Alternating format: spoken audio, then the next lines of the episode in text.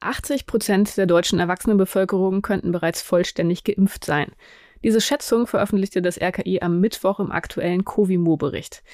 Dazu kommen noch mehr als vier Millionen Genesene, knapp fünf Prozent der Gesamtbevölkerung. Sind aber Genesene und Geimpfte in gleicher Weise gegen Covid-19 geschützt?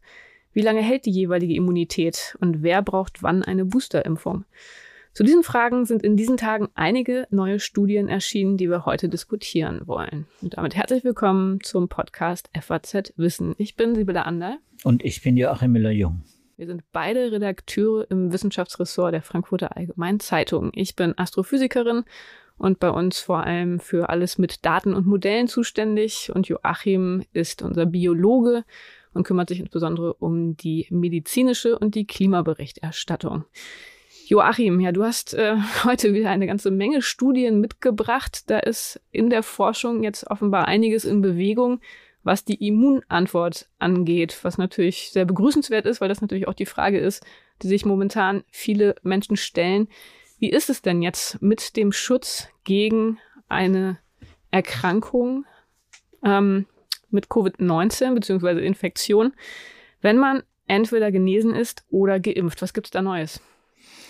Oh, wenn ich das in einem Satz sagen könnte, Sibylle, das geht leider nicht. Da müssen wir dann ein bisschen ausholen. Gestern habe ich eine Pressekonferenz gehört mit Herrn Mertens, äh, dem Vorsitzenden der Ständigen Impfkommission. Und das war ganz beeindruckend, weil er sich auch äh, dazu geäußert hat, eben auch zu der Frage der Auffrischungsimpfung, ja ein sehr aktuelles Thema, das unmittelbar mit der Frage der Immunität zusammenhängt. Und er hat erwähnt, dass die STIKO zurzeit sich mit 19 äh, Studien zur Frage der Dauer der Immunität beschäftigt. Also 19 aktuelle Studien, die können wir hier natürlich alle gar nicht abbilden. Ähm, und ich bin sicher, äh, die STIKO wird das sehr viel genauer lesen als wir. Wir werden das dann auch wahrscheinlich irgendwann nachlesen können. Womit äh, wir uns heute beschäftigen, glaube ich, sollte einfach mal die Frage sein, die viele beschäftigt, nämlich jetzt, wo wir in den Winter reingehen, in die kalte Jahreszeit. Hält denn der Schutz und wie lange hält er? Denn die STIKO hat ja ganz eindeutig äh, inzwischen eine Stellungnahme rausgegeben, in der sie die Auffrischungsimpfung empfiehlt, also eine dritte Dosis, sofern man AstraZeneca oder eben die mRNA-Impfstoffe hatte oder eine zweite Dosis bei Johnson Johnson. Und zwar für vulnerable Menschen, also Risikopersonen, die extrem Covid-19 gefährdet sind, also immunsupprimierte, organtransplantierte Menschen, Autoimmunkrankheiten, Schwernierenkranke, Diabeten, schwere Diabetiker. Das sind natürlich Menschen, äh, Patienten muss man ja sagen, die, wenn sie geimpft sind, zweifach geimpft sind, dann äh, eine dritte Impfung eigentlich dann in Betracht ziehen sollten, und zwar relativ bald, sofern sie früh geimpft wurden. Das ist ja bei den Fällen dann auch oft der Fall. Die wurden relativ früh im Frühjahr schon in die Impfkampagne mit aufgenommen. Und da muss man jetzt ja sagen, jetzt sind wir ein Dreivierteljahr gewissermaßen seit Beginn der Impfung äh, überhaupt, dass man sich wirklich äh, eben ganz intensiv darüber Gedanken machen muss, und ähm, die, die neueste Empfehlung der STIKO geht ja nicht nur, äh, äh, geht ja über die Vulnerablen hinaus ähm, und bezieht zum ersten Mal auch eine Altersgruppe, nämlich die Alterskohorte über 70 Jahren ein. Das sind ja auch äh, einige Millionen Menschen in Deutschland. die, denen wird auch inzwischen eine Auffrischungsimpfung empfohlen. Und äh, das hat eben alles Gründe. Und darüber wollte ich gerne heute ein bisschen was äh, erzählen, weil es nämlich wirklich äh, ein Problem ist, dass die Impfungen zwar äh, fantastisch wirken äh, in den Studien und äh, auch am Anfang nach der zweiten Impfung, also zwei Wochen etwa nach der zweiten Impfung, dann auch wirklich fast perfekt schützen, muss man sagen, gegen schwere Krankheit und Tod sowieso, aber auch die Infektion zu über 90 Prozent äh, verhindert. Aber dann geht es äh, doch relativ bald zurück mit der Wirksamkeit. Und das ist in einigen Studien äh, gemessen worden. Und das ist jetzt natürlich die entscheidende Frage. Was heißt bald und worauf bezieht sich das? Wir haben ja hier schon im Zuge unserer, ich glaube, ja, zwischen 70 und 80 Podcasts, die wir jetzt hier schon hatten, ähm, eine gewisse Expertise in Bezug auf die Frage der menschlichen Immunantwort entwickelt. Ähm, wissen wir mittlerweile, es gibt da die Antikörper, es gibt aber auch langlebige Komponenten der Immunantwort. Ähm, wahrscheinlich wäre es gut, wenn du uns das nochmal ganz kurz ins Gedächtnis zurückrufst, wovon wir jetzt hier überhaupt reden, wenn wir von der Dauer der Immunantwort sprechen. Ja, mache ich gerne. Das, äh, die Immunität setzt sich ja landläufig, denkt man, vor allem aus der Antikörperzusammensetzung zusammen, also aus der, aus dem aus den Antikörpern, die gebildet werden, nachdem man äh, einen Impfstoff äh, initiiert bekommen hat. Der Antikörper werden produziert von Immunzellen, von B-Zellen. Und diese Antikörper sind sehr äh, gezielt äh, gerichtet äh, auf den jeweiligen äh, Impfstoff, beziehungsweise eben auf dieses, ja, dieses Protein, das Spike-Protein, mit dem das Virus in den Körper eindringt. So, das ist also sehr, das sind sehr maßgeschneiderte Immunwaffen, Antikörper sind einfache Proteine, die relativ schnell allerdings auch wieder verschwinden im Blut. Und ganz unterschiedlich. Es gibt viele verschiedene Antikörper A, es gibt äh, G äh, und so weiter, äh, M und äh, vor allem die G, die Immunglobulin G, das sind die Antikörper, die uns besonders interessieren, weil die die stärkste Immunantwort jedenfalls auf Antikörperseite äh, erzeugen. Daneben gibt's eben in dieser sogenannten humoralen äh, äh Immunantwort gibt's eben auch die zelluläre Antwort und da sind eben T-Zellen ganz wichtig. T-Zellen, äh, das sind richtige Zellen, die äh, quasi attackieren, die Erreger, die äh, ins Blut kommen, die auch in die, in die Organe kommen die müssen äh, ähnlich maßgeschneidert werden, gewissermaßen vom Immunsystem wie Antikörper. Die sind natürlich in, von der Menge her nicht so stark vertreten wie Antikörper. Äh, die werden auch nicht so schnell produziert, aber die haben einen Vorteil auch im, jetzt im Vergleich zu Antikörpern, sie halten sehr lang. Jedenfalls gibt es Gedächtnis-T-Zellen, die sehr lange halten und die uns die Immunität über viele Monate oder Jahre dann erhalten können. Das gleiche übrigens bei den B-Zellen, die die Antikörper produzieren. Auch da gibt es einige Zellen unter diesen B-Zellen, die bleiben erhalten als Gedächtnis-B-Zellen und die können dieselben Antikörper, die sie gegen das Virus produziert haben, auch wieder produzieren, nämlich dann, wenn wir wieder Kontakt zu dem Virus haben. Und das äh, ist im Grunde äh, ganz grob jetzt ähm, die die Funktionsweise des Immunsystems äh, und und äh, man sieht schon an der Beschreibung äh, Langlebigkeit äh, der Proteine, Langlebigkeit der Zellen, äh, auch die, mh, auch die, die, äh, wie soll man sagen, die, die akute Antwort, nachdem man, nachdem man das Virus aufgenommen hat in den Körper, äh, da gibt es unterschiedliche Reaktionen. Das ist nicht nur von der vom Immunsystem her sehr äh, variabel ist, sondern dass es auch eben individuell sehr variabel ist. Also die eine Person hat ein starkes Immunsystem, reagiert sehr schnell, reagiert auch sehr stark, zum Beispiel auf die Impfung, weswegen manche dann einen dicken Arm kriegen, heißen, heißen dicken Arm, Schmerzen auch und die anderen merken gar nicht, dass sie gerade einen Impfstoff verabreicht bekommen haben. Da reagiert das Immunsystem unter Umständen langsamer, es reagiert milder. So, und das ist natürlich jetzt alles Gegenstand der Forschung, was bedeutet das für den, Immun, hm. für den Im Immunschutz? Ne? Ich, ich, erinnere mich noch, dass am Anfang ähm, Spekulationen existierten, dass vielleicht die Immunität wirklich schon sehr schnell wieder weg sein könnte. Ganz am Anfang, wo man dachte, nach ein paar Monaten könnte vielleicht auch der Schutz äh, nach einer Erkrankung auch schon wieder abgenommen haben. Das änderte sich dann aber sehr stark. Dann kamen eben genau diese langlebigen Zellen eher in den Fokus. Wo steht man denn da jetzt? Ja, abschließend kann man es natürlich immer noch nicht sagen, weil wir immer noch quasi im ersten Jahr sind. Aber äh, es gibt eine Stellungnahme der Gesellschaft für Virologie, die vor etwa einer Woche erschienen ist. Das ist die deutschsprachige Virologie, das heißt die Schweizer, österreichische Gesellschaft und die deutsche Gesellschaft.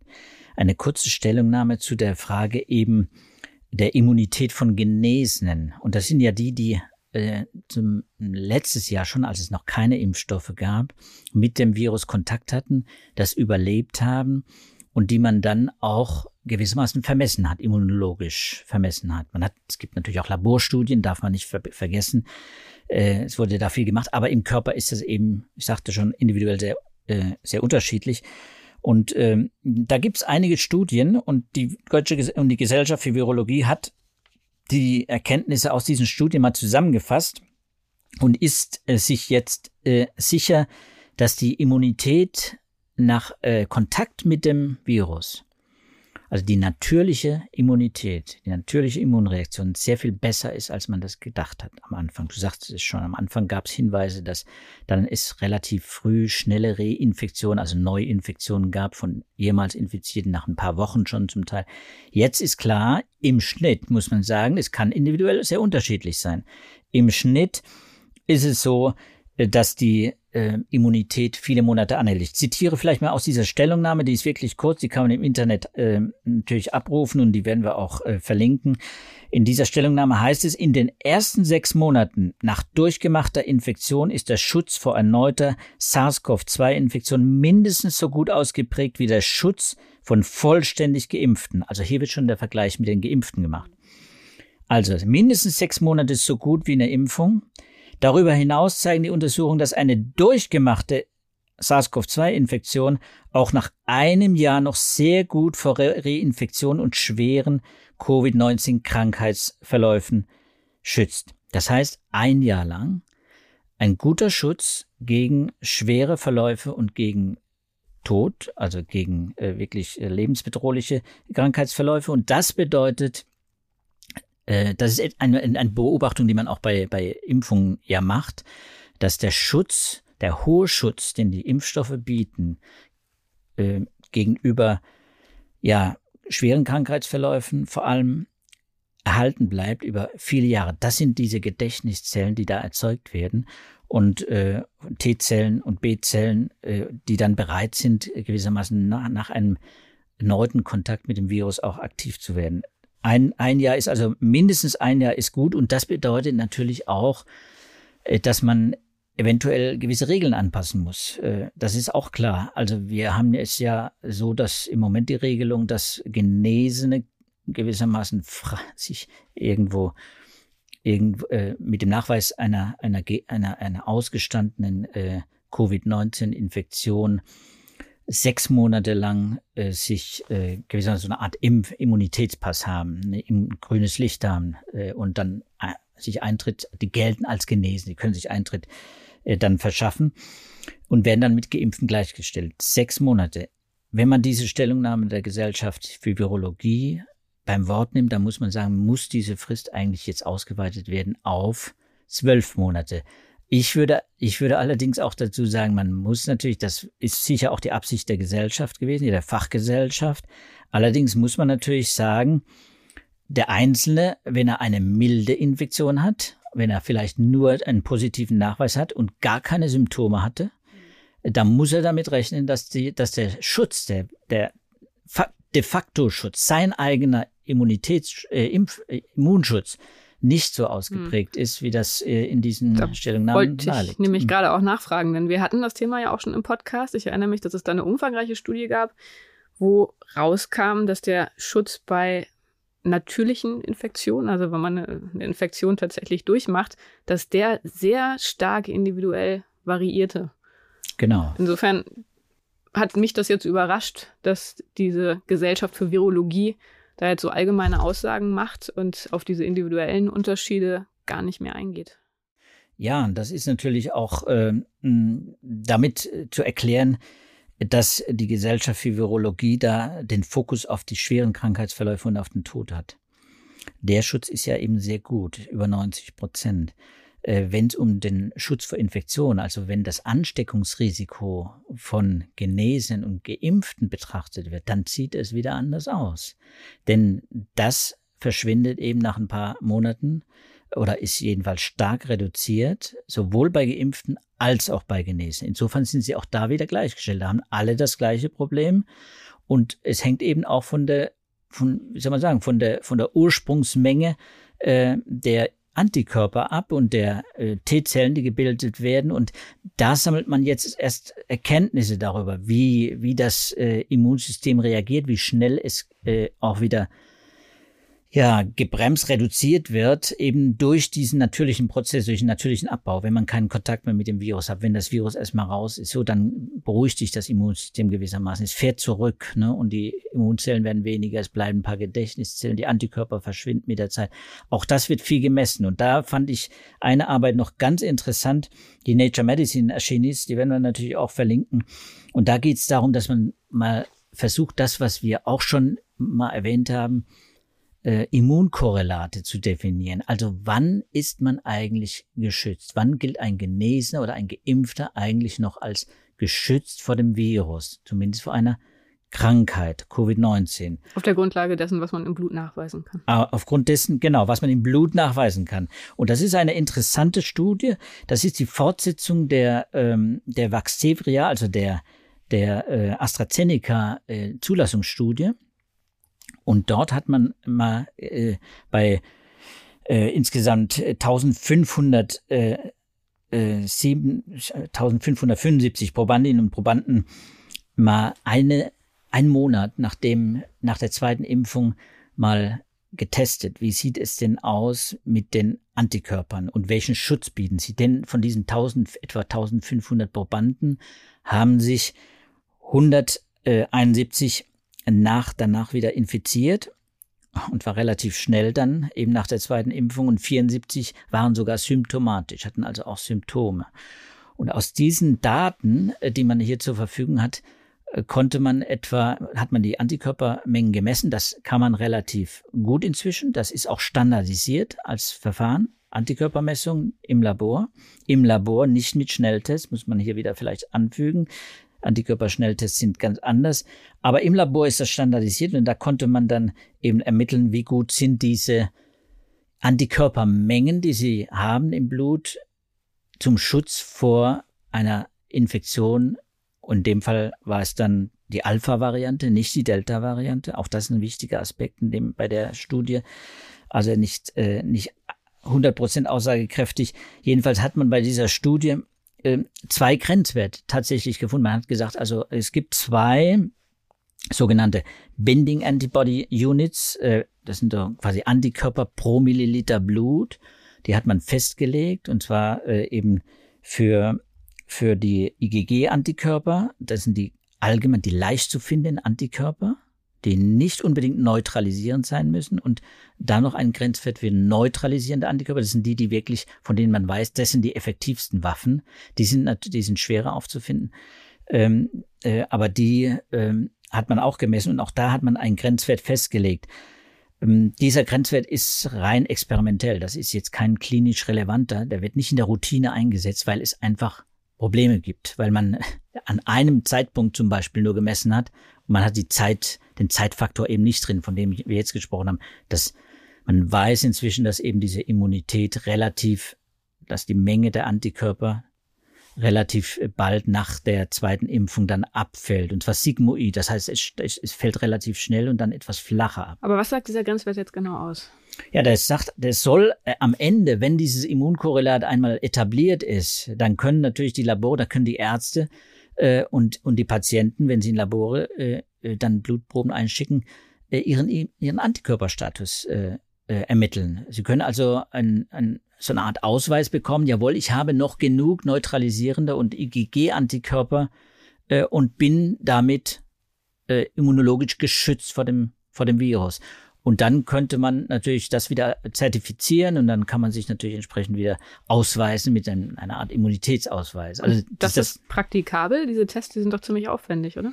Nee, das ist ein einfacher Test, eigentlich wie PCR, das ist ein ELISA-Test, äh, der wird im Labor gemacht, mit, äh, der, der muss halt standardisiert sein, das ist das Entscheidende, äh, und den müssen die Labore dann auch so standard, in der standardisierten Variante verwenden, und dann ist es denkbar, dass es gemacht wird. Ich glaube auch, das kommt. Die Frage ist nur eben, man braucht mehr, man braucht einfach mehr Patienten. Ich habe gesagt, 71 symptomatisch, 170 die überhaupt sich infiziert haben, das ist, ist natürlich noch wenig. Das ist wirklich wenig, zumal es auch in einer bestimmten Altersgruppe auch war und nicht die ganze Alterskohorte, also alle, alle quasi abgedeckt hat von, von Kindern bis äh, zu den ganz äh, alten Menschen.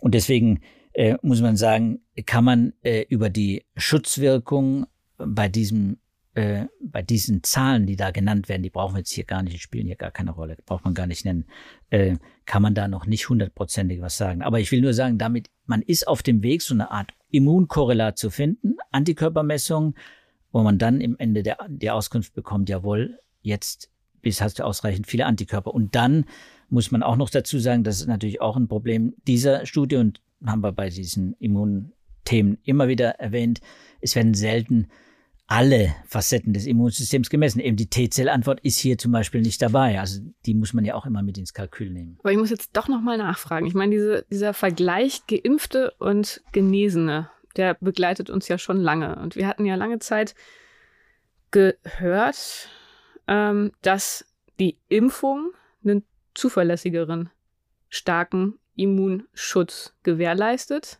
Das war zumindest immer mein Verständnis, weil man, wenn man sich infiziert mit dem Virus, eben nicht genau vorhersagen kann, wie der Verlauf ist und wie entsprechend auch die Immunantwort ausfällt. Also als ein Grund für die Impfung, neben dem anderen Grund, der natürlich äh, nach wie vor immer gültig ist, dass man dieses Virus eben nicht im Körper haben will, ohne genau zu wissen, was das Virus da alles anstellt. Und da sind ja noch viele Fragen offen. Also das Argument für die Impfung und gegen die Infektion, das äh, wird ja nie entkräftet werden. Aber jetzt nochmal nachgefragt mit der Immunantwort. Ist jetzt dieses Verständnis der Unterscheidung der Immunantworten überholt oder ist das immer noch so, dass man sagen würde, die Immunantwort bei der Impfung ist zuverlässiger vorherzusagen? Oder kann man das einfach immer noch nicht so richtig beantworten? Die Formulierung ist exakt richtig. Die, die ist, die ist äh, besser vorherzusagen, die Immunantwort, weil man standardisierte Mengen von Impfstoff in den Körper bekommt äh, und dann, das sind relativ mh, hm, hohe Dosen dann, äh, sollen es auch sein. Übrigens sieht man da auch den Unterschied zwischen Moderna und BioNTech äh, Pfizer mRNA-Impfstoffe. Die haben unterschiedliche Dosierungen. Moderna ist höher dosiert, bekommt mehr Antikörper produziert unmittelbar nach der, nach der Impfung als BioNTech Pfizer. Zeigt, große Mengen, also die Dosis macht eben auch die Immunantwort. Dafür, der Preis dafür ist natürlich, dass sie zum Teil auch mehr Nebenwirkungen haben, also sprich akute Nebenwirkungen haben, keine großen schweren Nebenwirkungen, darum geht es jetzt gar nicht, sondern akute, kurzfristige Schmerzen, äh, vielleicht ein Fieber oder mal äh, roten Arm. Ähm, um mehr geht es nicht. Aber klar ist, die Dosis ist entscheidend. Und wer natürlich sich infiziert, natürlich infiziert mit einer geringen Virusdosis und dann keine Symptome entwickelt oder wenige Symptome entwickelt, das Immunsystem also äh, gewissermaßen rechtzeitig angesprungen ist, um das Virus kurz zu halten, um es nicht zur Vermehrung zu bringen äh, im Körper systemisch, dann äh, ist auch das Immunsystem, das passt sich da an gewissermaßen, das reagiert entsprechend und äh, reagiert dann eben nicht sehr stark. Und dann ist die Menge an Antikörpern natürlich gering und die Menge an, an B-Zellen und T-Zellen übrigens auch. Dann erwartet man eine, eine schwache Immunantwort und die schützt natürlich nicht so lange. Insofern ist es klar, äh, Immunität durch die Impfung ist immer besser, zumal, zumal du ja nie vorhersagen kannst, das darf man nie vergessen, zumal du nie vorhersagen kannst, wenn du dieses Experiment Immunisierung durch durch, durch Infektion eingehst, dann weißt du nie, wie es endet. Du weißt nie, ob du wirklich mit milden oder keinen Symptomen davonkommst oder ob du schwer krank wirst. Denn da sind eben viele Risikofaktoren im Spiel, die du unter Umständen vielleicht gar nicht kennst. Äh, und deswegen würde ich sagen, Immunität durch Impfung ist immer vorzuziehen. Das ist das Ergebnis vieler Studien. Äh, und das sagt auch die Logik und äh, ist auch biologisch völlig einsichtig. Und ansonsten muss man natürlich schon wissen, dass auch die, die, und das ist, finde ich, ein faszinierendes Ergebnis äh, aller dieser neuen Studien auch, dass die, die Immunität nach einer, nach einer durchgemachten Infektion eben sehr wohl abweicht äh, von der einer nach einer Impfung. Also mhm. es sind zwei unterschiedliche Welten, wenn man so will, immunologisch gesehen. Eine Impfung basiert mit einem Impfstoff, der ich habe schon vorhin erwähnt, mit einem Molekül quasi äh, ein Teil des Spike-Proteins oder das Spike-Protein insgesamt.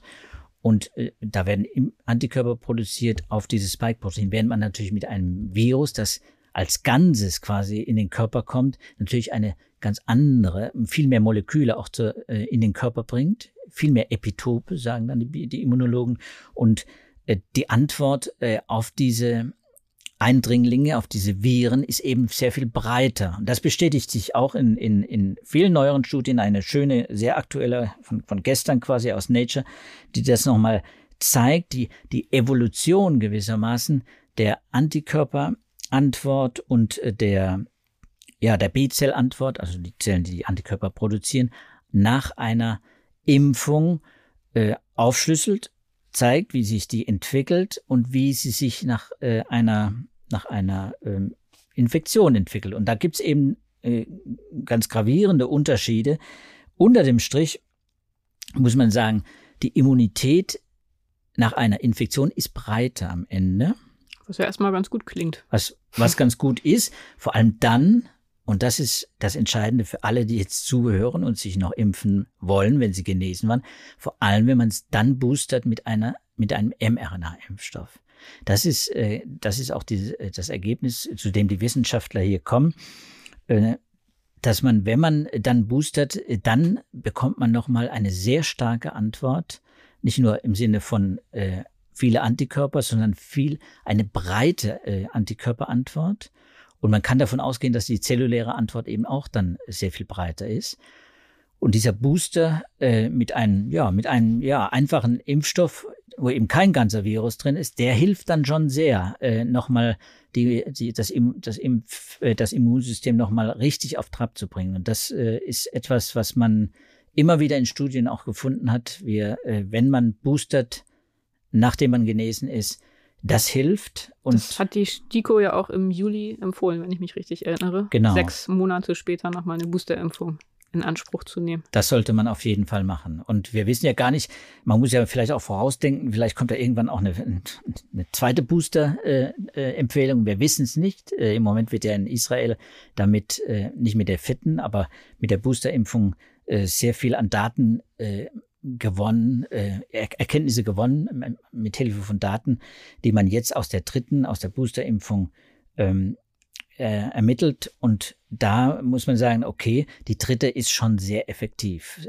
Äh, sie stellt gewissermaßen die, die verlorene Immunität, die man hat, fast komplett wieder her. Äh, und das äh, hat man, da hat man relativ große Zahlen. Auch da gibt es eine Studie, äh, die äh, jetzt erschienen ist, auch die werden wir verlinken, äh, aus Lancet, die zeigt, dass eben gerade auch bei Delta ist ja nochmal ein Faktor, 50 Prozent äh, infektiöser als, äh, als Alpha, äh, als die Alpha-Variante. Da muss man sagen, die Immunität nach zwei, drei, vier Monaten hat man in Israel ermittelt gegenüber einer Erkrankung, die Effektivität gegenüber einer Erkrankung, der Schutz vor einer Erkrankung ist gewissermaßen um äh, etwa 50 Prozent verringert nach der zweiten Impfung. Und die wird wieder auf über 90 Prozent hergestellt. Also es ist so eine Art Reset-Knopf für, die, für, das, Impf, äh, für das Immunsystem.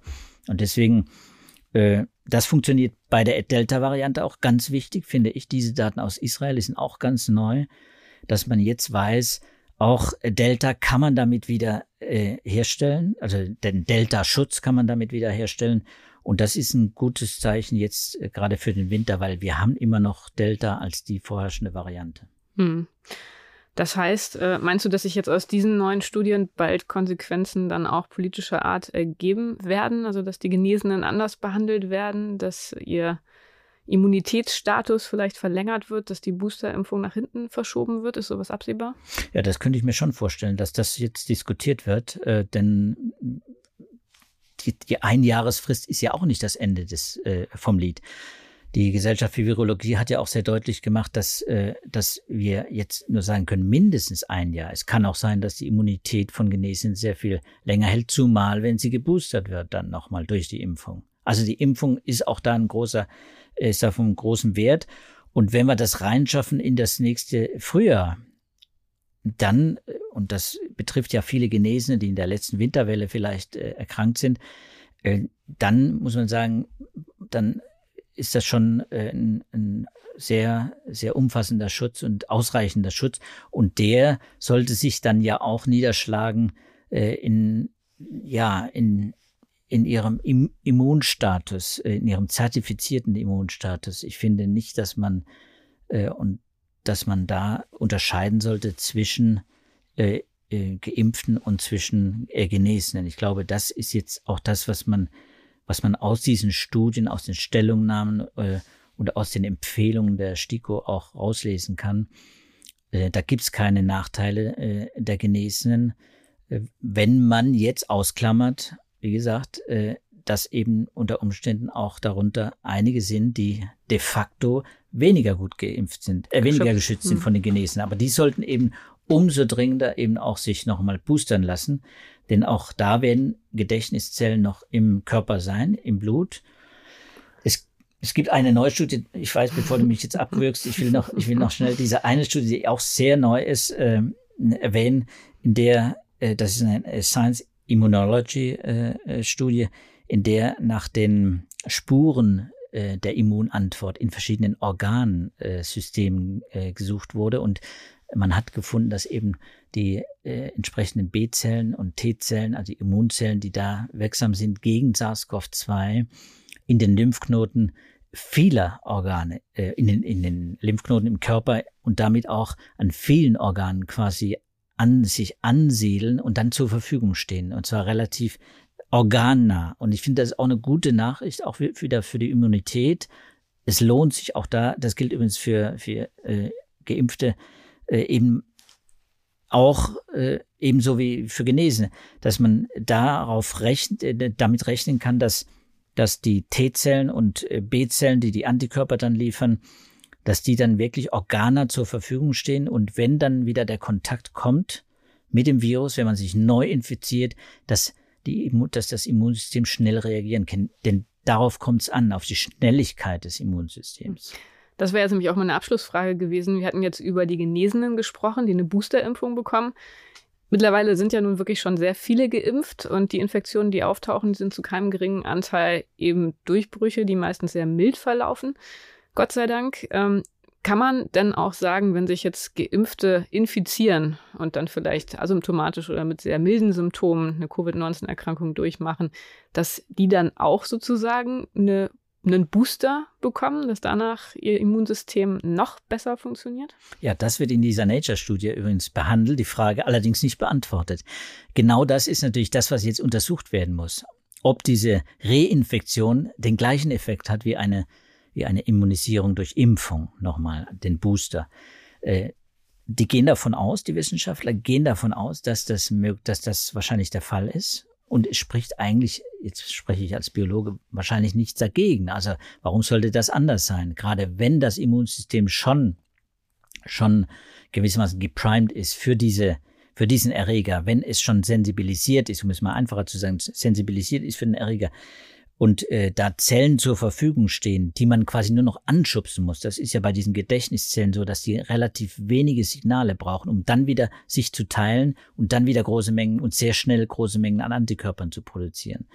Das äh, wird wahrscheinlich nach einer, bei einer Reinfektion mit dem Virus auch der Fall sein, genauso wie nach einer Impfung. Man muss natürlich, äh, man kann es nicht 100 Prozent sagen. Das äh, wird ja auch in dem Paper dann erwähnt, dass man das untersuchen muss. Man muss ja auch in Betracht ziehen, dass es eben wieder neue Varianten gibt. Auch das weiß man jetzt nicht, ob es da irgendwelche Fluchtmutationen gibt.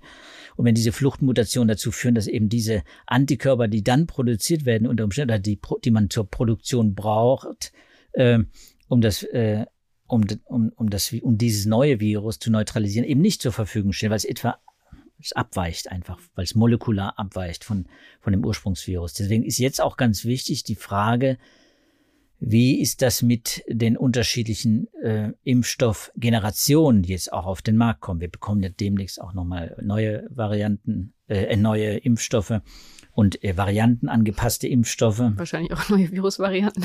und, und unter Umständen mit der Winterwelle, das ist eben der Punkt, das wissen wir jetzt noch nicht. Ne? Wenn wir dran denken, also die, die letzten sind ja tatsächlich dann jeweils äh, im Winter entstanden oder aufgetaucht.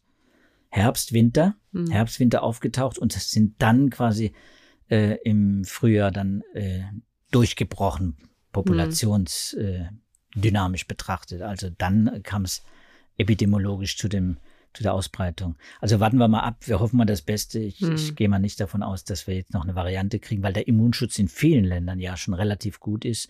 Und äh, wenn der Immunschutz gut ist, dann vermehren sich die Viren einfach im Körper hm. auch nicht so dramatisch. Ne? Wollen wir es mal hoffen? Ich fürchte trotzdem, es wird nicht der letzte Podcast zum Thema Immunantwort gewesen sein. da werden wahrscheinlich noch viele Studien kommen und wir haben ja auch gesehen, es sind noch viele Fragen offen, obwohl das ja heute doch auch ein recht optimistisches Bild gezeichnet hat, dass die Immunantwort sowohl nach überstandener Erkrankung als auch nach der Impfung besser ist als ursprünglich mal irgendwann befürchtet. Und ähm, dass insbesondere auch die Booster sehr viel helfen können. Also insofern eine positive Nachricht, die mir ja immer gerade am Ende des Podcasts sehr am Herzen liegt. Vielen Dank, lieber Joachim, dass du für uns all diese Studien gefunden und studiert hast. Vielen Dank an Sie fürs Zuhören. Das war der Podcast FAZ Wissen. Wenn Ihnen die Folge gefallen hat, dann können Sie uns gerne abonnieren bei allen üblichen Podcatchern. Die nächste Folge gibt es in der kommenden Woche. Falls Sie Nachfragen haben oder Anmerkungen, Kritik, Anregungen, Themenvorschläge, dann können Sie uns auch sehr gerne eine E-Mail schicken mit dem Betreff Podcast Wissen an die Adresse wissenschaft.faz.de.